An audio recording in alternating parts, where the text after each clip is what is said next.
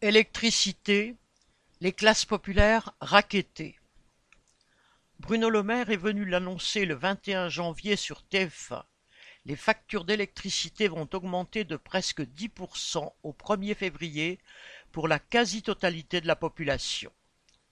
Avec des hausses comprises entre huit virgule six et neuf virgule huit pour cent selon le contrat des abonnés, le ministre a eu le culot de préciser citation j'ai tenu ma promesse de rester sous les dix pour cent.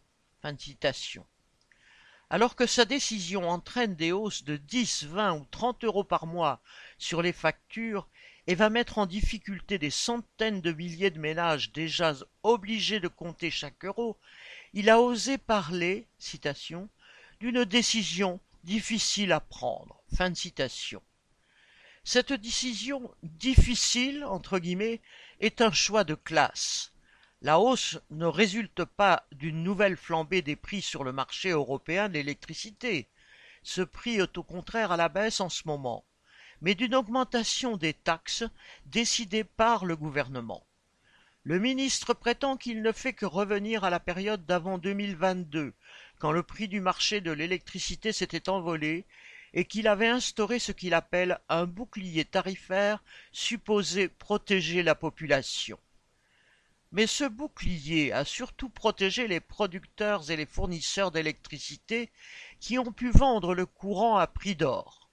En 2022, au plus fort de la crise énergétique, les producteurs d'énergie, tous types confondus, ont battu des records de profit. Cela signifie qu'ils ont raquetté la population en vendant l'électricité à un prix bien supérieur au coût de production, parfois 150 ou 200 euros pour un mégawattheure qui revient à 60 euros.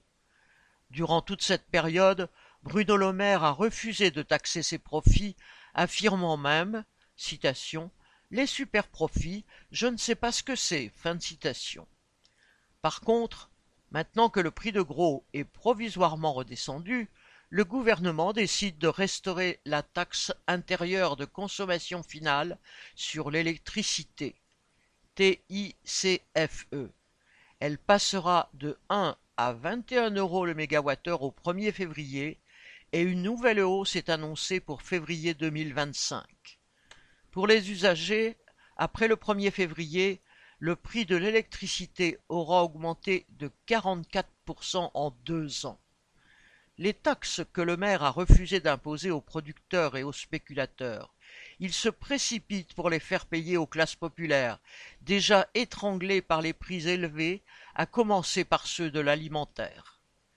Selon l'Observatoire annuel des prix des biens de consommation courante, publié le 23 janvier par Famille Rurale, les prix de l'alimentation ont augmenté de sur l'année 2023. Pour une famille de quatre personnes dont les deux parents touchent le SMIC, le budget alimentation dévore désormais 20% des revenus. La facture d'électricité va accentuer leurs difficultés, mais pour le maire, la hausse se justifie aussi par la nécessité de, citation, garantir notre capacité d'investissement dans de nouvelles capacités de production électrique. Fin de citation. Autrement dit, l'État va prendre en charge les investissements, quitte à les faire payer ensuite à la population.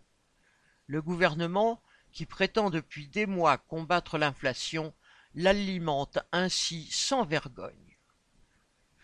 Xavier Lachaud